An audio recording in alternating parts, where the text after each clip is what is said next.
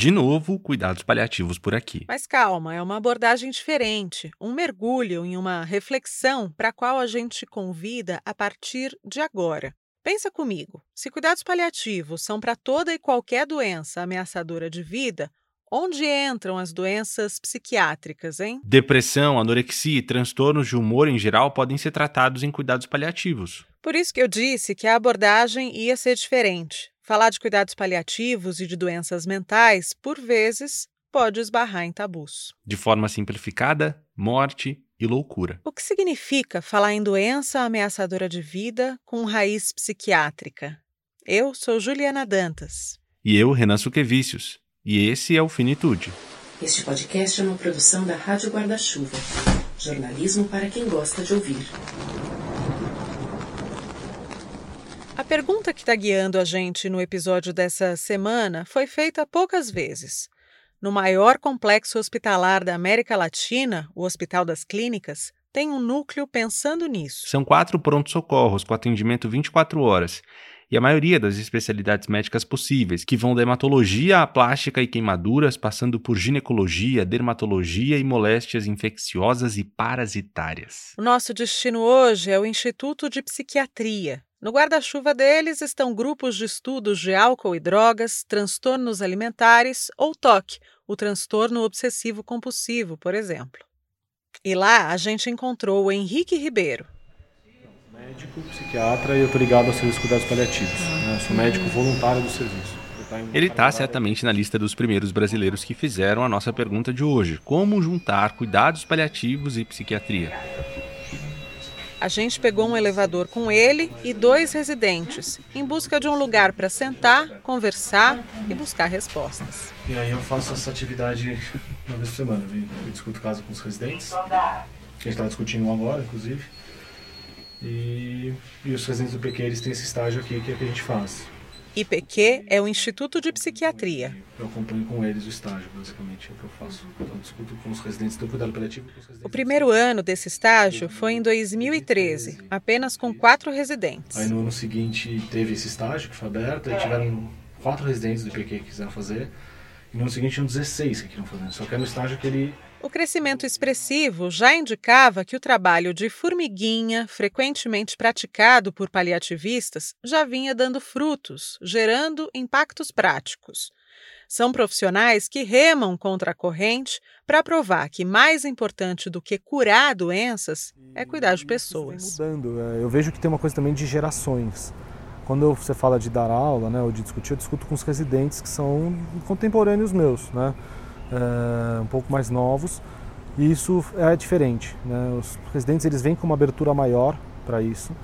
Nós já tivemos situações uh, dentro do Instituto de Psiquiatria de reunião em geral com temas de discussão né, de transtornos psiquiátricos e cuidados paliativos, onde ficou muito claro que os residentes tinham uma abertura muito grande a essa interface uh, e alguns psiquiatras que não têm essa formação, né, eu digo mesmo os psiquiatras mais novos, né, medicina e cuidados paliativos é uma área que ainda está engatinhando, principalmente aqui no Brasil, em termos de graduação, de ser inserido na graduação para treinar os médicos. É, eu vejo que muitos deles já têm alguns conceitos, né? a gente consolida alguns conceitos. E quando a gente fala de cuidado paliativo em psiquiatria é interessante, porque é, quando eu comecei a fazer isso no IPQ, me apresentavam, né, porque eu dou aulas para alguns residentes em algumas situações do IPQ, e eu me lembro de ser apresentado como Doutor Morte, né, como, olha, se o dia vocês tiverem um paciente que está com uma arma engatilhada na cabeça, você chama Henrique. Assim. Então, o entendimento de que seria uma coisa terminal ou de uma coisa que ligado diretamente à morte. Né? Que é o que acontece nas outras áreas da medicina, esse entendimento de não, a equipe que vai, né, a equipe de morrer, a equipe do fim, uh, que nem sempre se configura uma realidade, né? a gente, principalmente na psiquiatria, que é o que a gente tem visto. O programa de estágio é baseado em discussões e atendimentos de casos do Hospital das Clínicas e da psiquiatria de modo geral e é quase impossível não esbarrar no âmbito filosófico de vida e morte. Quando eu pergunto para eles na aula, eu falo, eu dou a definição de cuidados paliativos e pergunto para eles: o que vocês acham que é uma condição que ameaça a continuidade da vida? Isso é uma particularidade dos psiquiatras, né? Assim, as respostas são muito diversas, mas na psiquiatria é muito fácil e rápido algum residente já dizer viver ameaça a continuidade da vida, existir, a existência ameaça a continuidade da vida. Então mostra que são... No episódio de hoje, a gente conheceu dois desses estagiários. O meu nome é Laís Pereira, eu sou médica psiquiatra, me formei no, no começo desse ano aqui e hoje em dia eu, eu curso uma, uma residência também em psiquiatria forense. Uh, então ainda estou ligada ao, ao, instituto, só que agora eu segui na, na psiquiatria forense e passei pelo estágio com, com o Henrique no ano passado também, aqui nos cuidados paliativos.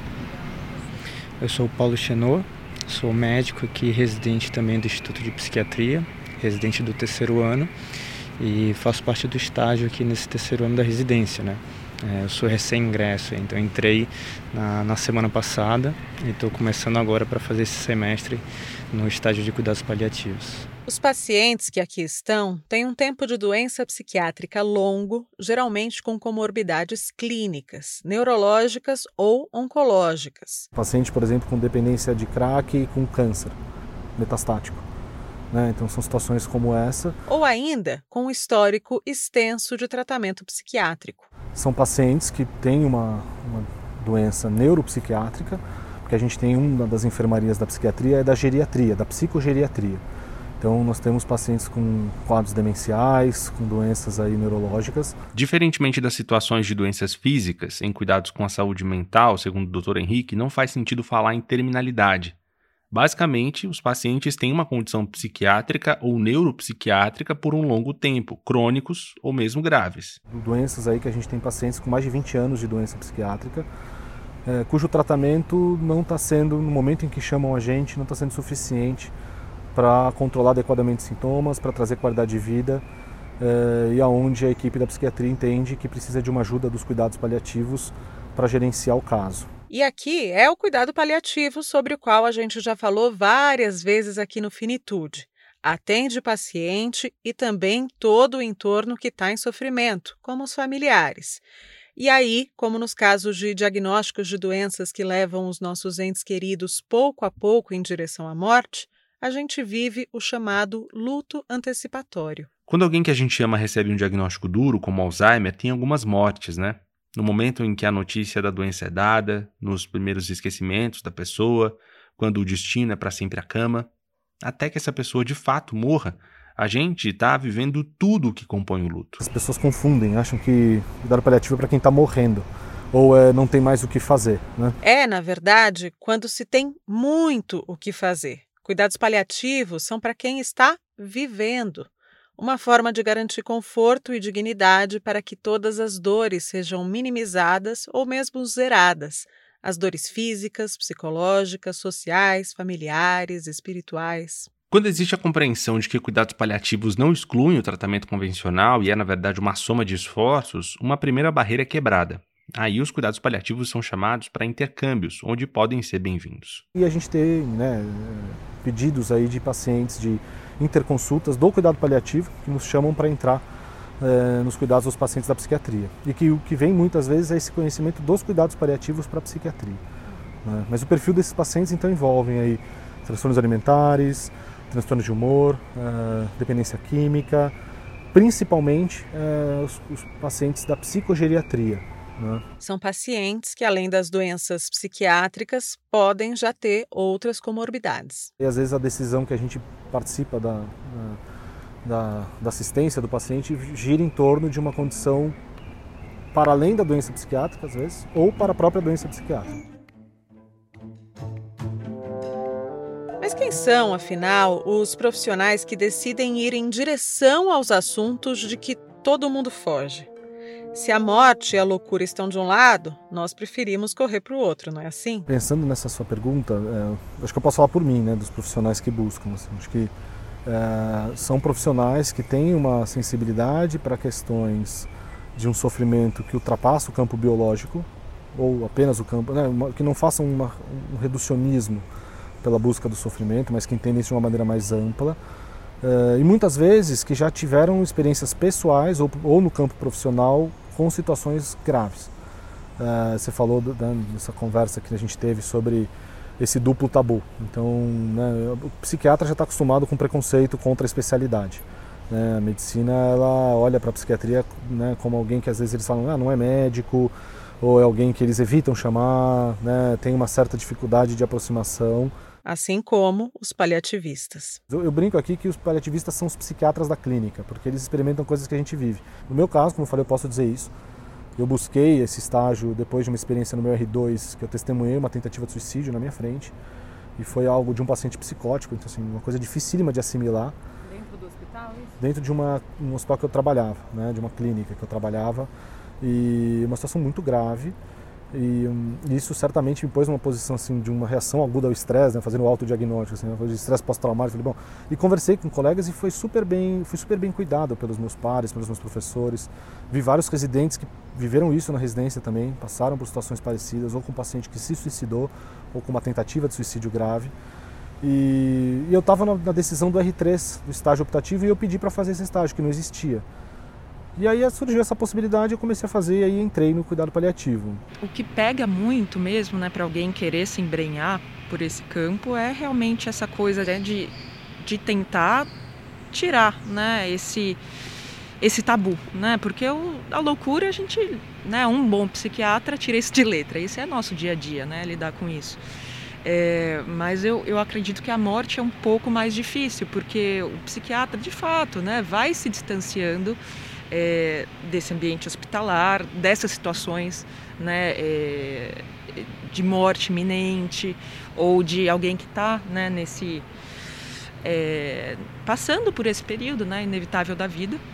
É, mas o para nós não deixamos de ser médicos, né? Apesar de não sermos vistos como médicos, a gente ainda teve uma formação médica, né? E onde a gente não via de regra não sabe lidar com, com essa impotência, né? Com esse não saber o que fazer, não ter uma medicação, não saber o que falar, né? Então é, é, acho que fica escancarado, né? E na psiquiatria, mais ainda, onde você lida, você não lida com doenças, né? Que ali muitas vezes é, vai ter um exame, vai ter um anátomo patológico, vai ter uma curva de progressão, né? A gente está lidando com isso, com diagnósticos que muitas vezes são discutíveis, né? É, então é fica muitas vezes a gente fica nesse não lugar, né? E, e acho que essa questão de se aproximar e dos cuidados paliativos é, é, tentar sair desse não lugar, né? Tentar fazer com que esse que o desconforto seja, se não confortável, suportável. Nem todo sofrimento tem nome, né? É, nem tudo e a gente não consegue esgotar ninguém a um diagnóstico e isso abre muita coisa, né? Na nossa cabeça. O que? Qual é nosso papel então, como médico? é tratar de todo o sofrimento? É, é, será que é possível isso? Né? Então, que, como que eu me situo ali? Né? E acho que o contato com, com as pessoas, né, nesse sentido, em pessoas diversos é, tipos de sofrimento, níveis de sofrimento, me fez repensar, né, o, qual que é o papel não só do psiquiatra, mas como do médico, né? É de onde vem aí essa essa loucura, né, que vocês comentaram de querer me aproximar né, de pacientes graves, muitas vezes em contato com a morte ali imediata ou não. É, eu acho que isso vem da, da, da importância do tema, como a gente está comentando. Né? É algo que a gente na psiquiatria lida a todo momento. Né? Os nossos pacientes muitas vezes são pacientes graves, pacientes crônicos, a gente comenta assim, os pacientes muitas vezes a gente dificilmente fala algo sobre cura, né?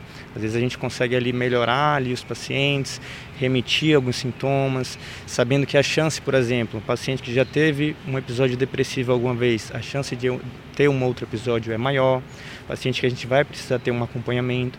Então, é, pela própria definição dos cuidados paliativos que, que, que o Henrique comentou, a psiquiatria está extremamente imbricada nisso. Né? A gente se depara com pacientes demenciados ali, que está causando ali uma agitação e influencia ali no comportamento de toda uma família. A gente lida com pacientes com transtorno alimentar, pacientes jovens, como a Laís comentou, de 20 e poucos anos, em que a gente sabe que já tem um prognóstico aí ruim, que vai demandar toda a atenção. Uma então, anorexia, uma bulimia, anorexia nervosa, por ainda? exemplo. Sim, sim, sim, tem bastante, tem bastante. Então, os transtornos psiquiátricos são transtornos que têm uma gravidade, têm um estigma social, mobilizam muito ali as pessoas, cuidadoras familiares que estão ali em torno. Então, é, eu acho que é isso. Assim, a psiquiatria está extremamente imbricada com os cuidados paliativos. Né? A gente vive num, num, numa era em que a formação médica se inclinou para algo muito mais voltado para a técnica, né? Então a gente vê isso em muitas áreas da medicina, em que o paciente é extremamente segmentado. Então na psiquiatria a gente tenta evitar e a gente aprende a lidar de uma maneira mais global, né? Numa questão mais voltada para a espiritualidade, para o suporte psicológico, né? Para abordagem, claro, ali biológica, medicamentosa, são divisões que a gente faz, né? Mas nós, na formação como psiquiatra, nós já temos esse olhar muito mais global, né? E isso, por vivenciar isso na prática clínica, na prática médica ali do psiquiatra, me fez acender o alerta, assim, poxa, será que não dá para aprimorar isso aí? E aí vindo para cá, eu tava pensando sobre isso, né, para participar da, da conversa, assim, o quanto é difícil, de fato, encontrar e ajudar os pacientes que estão lidando ali, não necessariamente com a morte, mas, mas falando da morte também, assim, né? É, tem uma frase bem interessante, que é de, de um, um, escritor do século XVII, que chama François La Rochefoucauld, que ele fala, ele faz uma alusão e uma comparação da morte com o sol, né? Ele comenta que tanto o sol como a morte não devem ser olhadas fixamente, né? Quanto aquela dificuldade, se a gente olhar de frente para o sol por muito tempo, vai nos cegar. E a morte chega nesse sentido. Se a gente ficar ali pensando, debatendo sobre a morte, é, é, é momento ali que gera muitos sentimentos, muitas vivências, desde culpa, desde desilusão, desde arrependimentos, desejos ali que, do que precisa ser realizado ainda. Então, quando a gente lida com pacientes que estão nessa situação, a gente está ali para dar um suporte, escutá-lo, tanto o paciente como a família, porque realmente é um momento bem difícil mesmo, né? Então, acho que foi isso que me despertou, assim, essa motivação, essa vontade de saber que é algo que está ali imbricado no meu dia a dia, de fato. Mas você decidiu olhar para o sol diretamente? Sim, decidi, decidi. A, formação médica está muito voltada ali para resolver o problema e encerrar. Então, a gente chega no momento de abraçar, né? Pacientes ali que muitas vezes são deixados de lado, tanto pacientes que não têm questões psiquiátricas, né, que vão para um lado de, de, cuidado paliativo, mas a própria psiquiatria de uma maneira global em si. Né? Então a gente topou o desafio e o psiquiatra chega para isso, para trazer aquele alívio ali, mesmo que muitas vezes não seja com a perspectiva curativa.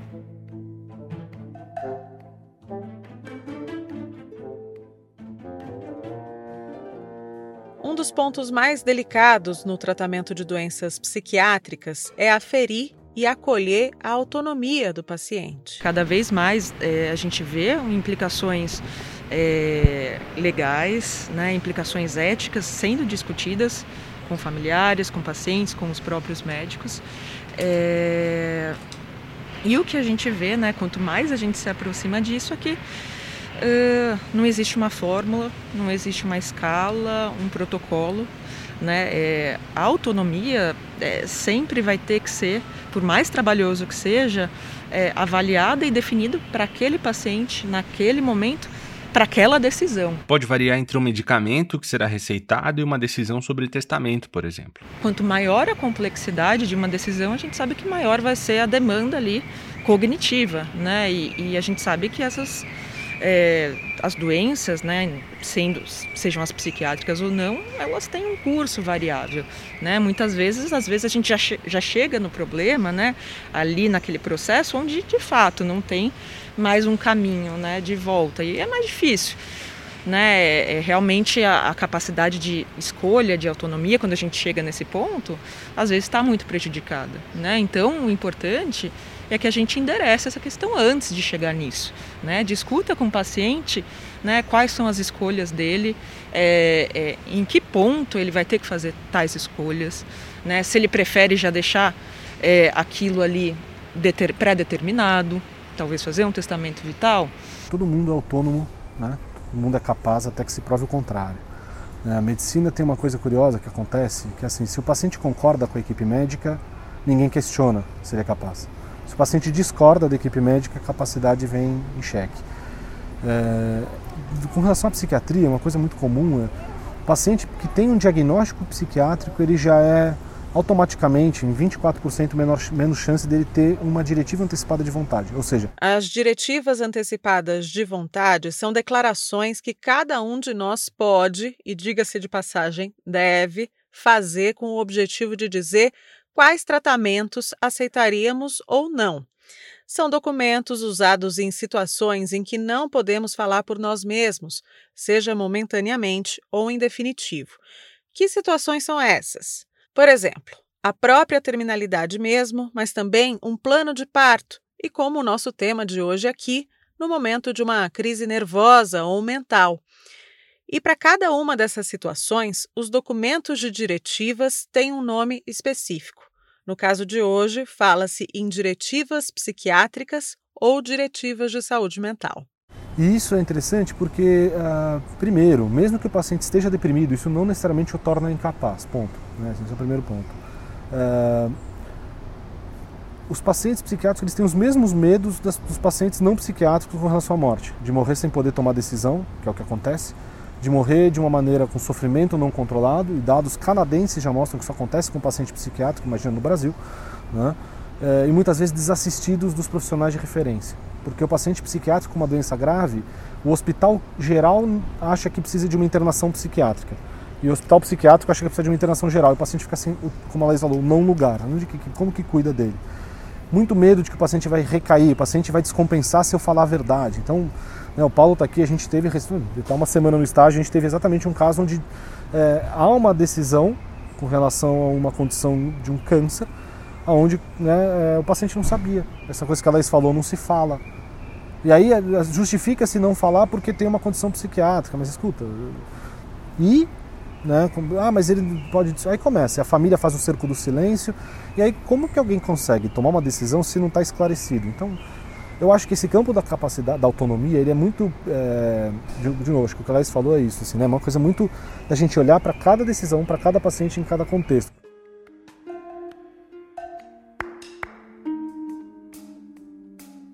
Focando mais em casos, claro, preservando é, a identidade, né, sem revelar o que não, não for bom revelar, mas como é que é o manejo, por exemplo, numa anorexia, numa ideação suicida, num transtorno bipolar. O que, que a gente consegue ter de exemplo concreto, de caso, para conseguir levar um pouco do nosso ouvinte para um ambiente que é o que vocês trabalham e que vocês precisam tomar essas decisões compartilhadas?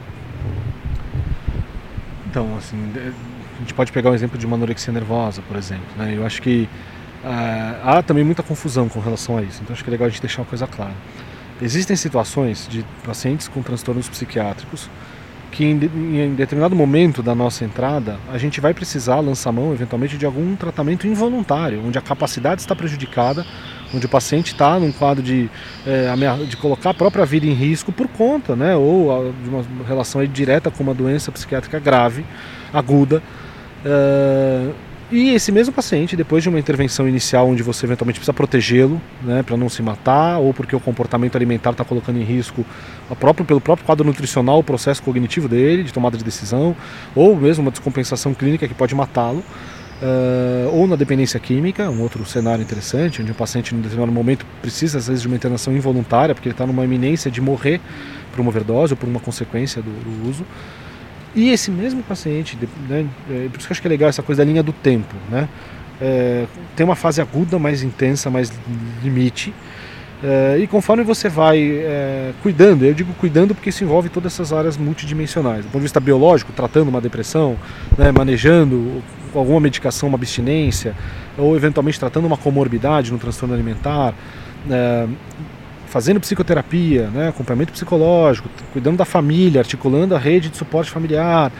Esse paciente ele pode né, transitar por um tratamento voluntário, ele melhora, e aonde ele pode dar segmento ambulatorial, fora de um cenário de internação, é, dentro de uma perspectiva que a definição que se tem hoje na literatura fala de redução de danos. Então a pessoa pode ter um transtorno alimentar, pode ter, por exemplo, um flerte com é, eventualmente aí um, uma situação de uso de drogas de um, uma monta maior, ou mesmo de eventualmente ter alguns momentos onde passa pela cabeça, até de uma maneira mais sistemática, aí uma coisa suicida, mas aonde ele está ancorado numa rede de suporte, eu digo profissional e social, comunitária, familiar, que permite que ele possa é, viver com dignidade, com qualidade de vida, né, com um propósito maior, existencial, entendendo que eventualmente tem um risco dele morrer dessa condição. Porque é o, é o contrário de você, por exemplo, deixar uma pessoa, por exemplo, internada ad eterno involuntário. Pra, né? Então, assim, essa é a balança da proteção e tem momentos que a gente precisa fazer uma intervenção na psiquiatria dessa maneira, onde você vai ter que, por exemplo, fazer uma intervenção involuntária, porque a pessoa está ali né, num comportamento suicida ou para-suicida ou eventualmente numa condição de vida e morte, onde você está numa situação de emergência. Né? É, e obviamente que conforme você vai cuidando dessa pessoa, vai conhecendo melhor essa pessoa, vai articulando esse, né, essas frentes de cuidado multidimensional, o caminho do, do, tratamento pode ser diferente. Então, por exemplo, na anorexia nervosa, é, você pode falar de uma paciente que pode manter níveis de MC ou de massa corporal baixos, ainda que possa ser uma situação potencialmente letal, obviamente menos aguda, menos grave, ela não está numa UTI ou numa descompensação de uma arritmia que ela pode morrer iminentemente, uh, mas você consegue trabalhar numa perspectiva que é o que a literatura fala, de redução de danos. Então assim, a pessoa pode viver, né, ela pode se manter viva, né, mesmo que a morte possa ser uma coisa próxima e possível para ela. Agora, essa discussão que a gente está tendo aqui, no Brasil, de 0 a 10, ela tá onde, assim? Deixa eles falarem, porque eu tô meio suspeito, né? Tem um viés aí de caminhada. Eu diria que é muito pouco. É, de 0 a 10 eu não vou saber estimar exatamente assim, mas é muito pouco. É, como eu falei, eu acho que vem algo da formação médica também aí envolvido, né? No curso de graduação, eu acho que isso está mudando, mas é, pouco se fala sobre cuidados paliativos. É, eu tive uma formação é, muito boa, mas eu posso dizer que o contato com os cuidados paliativos ocorreu no meu último ano da graduação. É, eu falando assim mais da questão o que a gente vê, né, no dia a dia, nos hospitais, na interconsulta, né? Também concordo que está super incipiente, né? Mesmo em hospitais muito grandes, muito estruturados, renomados em São Paulo, a gente vê, né, que via de regra, a equipe de cuidados paliativos é chamada quando já não tem mais jeito, né? Quando o paciente já está ali, né? De fato, nos últimos dias de vida, às vezes, né? Com sorte nas últimas semanas, né? Então, é, ainda tem essa ideia viciada, né? Do cuidados paliativos, porque já não tem jeito e para no máximo, né? Eles acham que cuidados paliativos é dar morfina para o paciente, né? Para ele morrer, né? Sem dor né? Ou se não dormir, sedar, né? Essa é a ideia que se tem. Você imagina essa interface de psiquiatria com cuidado paliativo. Né? Os dados que a gente tem hoje do mundo é, são tão escassos que eu consigo te falar o nome dos autores que estudam isso hoje, assim, porque são poucos, né, que a gente tem na literatura, uh, mas vem crescendo, né, isso vem sendo discutido. Então, quando eu vou de 0 a 10, eu fiquei pensando assim, eu falo, bom, 0 não é porque a gente está aqui, né? 1 um, assim, pensando, talvez seria um número, mas assim, como vocês já estão procurando a gente para discutir isso, acho que já é dois. Né, assim, já está crescendo de alguma maneira essa busca. E a discussão é extremamente complexa, diferentemente de um câncer, por exemplo, que já é por si só desafiador, fazer prognóstico para uma doença psiquiátrica pode ser ainda mais difícil. Você tem pessoas que, como eu falei, uma pessoa que tentou suicídio, que né, se você entende que isso é terminal, então tá bom, então não, então nem, nem leva para o hospital, né? Vamos deixar. Ou então vamos ajudá-la a morrer, que é o que alguns países fazem né, o que é um, para mim é uma distorção ética e né, é absurdo. Uh, mas, uh, de certa maneira, se você entende isso como um momento em que a pessoa está num, numa linha do tempo de um adoecimento, que você pode entrar e pode fazer uma diferença nesse cuidado mais amplo, né, e acho que isso implica, obviamente, eventualmente medicação, psicoterapia, acompanhamento psicológico, equipe multiprofissional, TO, trabalhar família, né, capelania, trazer aí líderes espirituais, uma busca espiritual que o paciente possa fazer, que vai ajudá-lo né, a, a, seguir em frente na vida dele. Então acho que esse é um ponto que é, é importante a gente deixar claro, assim, porque há uma confusão de que o paciente ele é um paciente terminal, isso é equivocado de falar, não existe essa, essa nomenclatura na psiquiatria, porque não existe embasamento técnico, não tem, né? a justificativa não, não, não cabe. Uh, então cria-se esse termo, né, terminal, então se é terminal, então é isso não tem que fazer, então se não é terminal não tem que fazer, então vamos fazer eutanásia, suicídio assistido. Não, então o paciente, em nome da autonomia, que você fala, gente, calma. Né? Então isso vai para um campo que às vezes se perde e eu, como eu estava falando do prognóstico, tem casos que mudam o curso da história. Quantas pessoas a gente conhece que de repente pararam de usar drogas? Internaram, quase morreram por e pararam. Né? Ou pessoas eventualmente no transtorno alimentar, que a gente às vezes cuida e que a pessoa depois de um tempo ela melhora. Então isso significa que todo mundo melhora? Não. Tem uma alta mortalidade? Tem. Tem risco de morrer? Tem. Mas eu acho que é que a Laís falou da proporcionalidade. Né? Esse é o princípio do cuidado paliativo.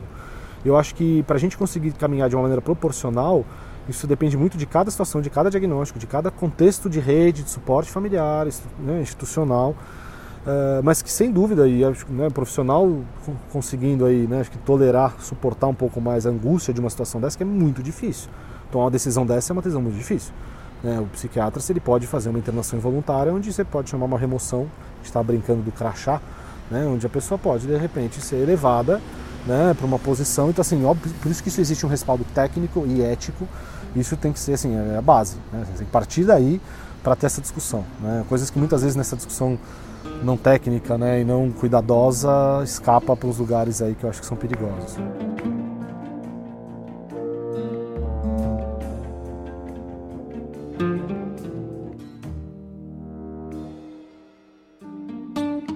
Talvez a sua cabeça, assim como a nossa, tenha ficado fervilhando durante essa conversa. A gente esbarrou em condições muito delicadas da existência humana e a gente sempre gosta de bater na seguinte tecla aqui no Finitude: não deixe de procurar ajuda psicológica ou psiquiátrica, ou as duas. A gente recomenda para você o site mapasaudemental.com.br, mapasaudemental tudo junto.com.br. Lá você encontra atendimentos psicológicos e psiquiátricos presenciais ou online em todo o país. É uma realização do Instituto Vitaleri com o apoio do Google e quanto mais for passada para frente, mais gente será ajudada. Você também pode entrar lá para se orientar sobre como auxiliar um amigo ou um familiar querido que está precisando de uma mãozinha. Finitude é feito de cabo a rabo por nós. Você gosta de ouvir a gente? Acha importante as discussões que a gente propõe aqui? Então considere nos apoiar. A gente tem um financiamento coletivo em apoia.se barra Finitude Podcast e aí, em agradecimento, a gente te manda uma newsletter semanal.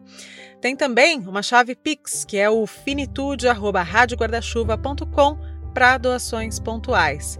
A gente não tem nenhum lucro, a gente só paga as despesas básicas para manter o podcast no ar. Somos jornalistas e acreditamos que o nosso trabalho é uma prestação de serviço. Por exemplo, nosso episódio sobre o luto coletivo pela morte da Marília Mendonça foi eleito um dos melhores de 2021 pelo Spotify. O que nos motivou a fazer o episódio foi o imponderável, a morte arrasadora da Marília e dos outros ocupantes da aeronave.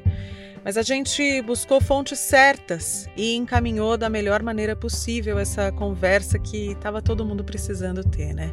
E foi por isso que a gente apareceu nesse ranking do Spotify. A gente agradece muito a você, nosso ouvinte, por isso. Se você quer vir com a gente e amplificar essa conversa sobre cuidados paliativos, morte, luto, saúde mental, envelhecimento, a gente está aberto para propostas comerciais o e-mail é aquele mesmo, finitude@radioguardachuva.com, ou pode mandar uma DM pra gente no Instagram @finitudepodcast. Antes de ir, a gente queria te indicar um episódio do podcast Até que se prove o contrário, da agência pública que tem o selo da Rádio Guarda-Chuva.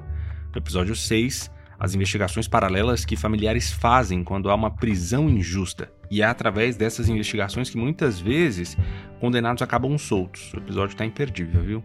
A trilha sonora aqui do Finitude é da Blue Dot Sessions e a revisão da nossa newsletter é da Vanira Kunk. E eu queria deixar registrado um agradecimento à professora Luciana Dadalto e à doutora Sabrina Ribeiro, que sempre ajudam a gente por aqui. Também em dezembro, reta final da sexta temporada, mas ainda tem episódios. Fique atento, hein? Obrigada pela escuta. Até semana que vem. Tchau.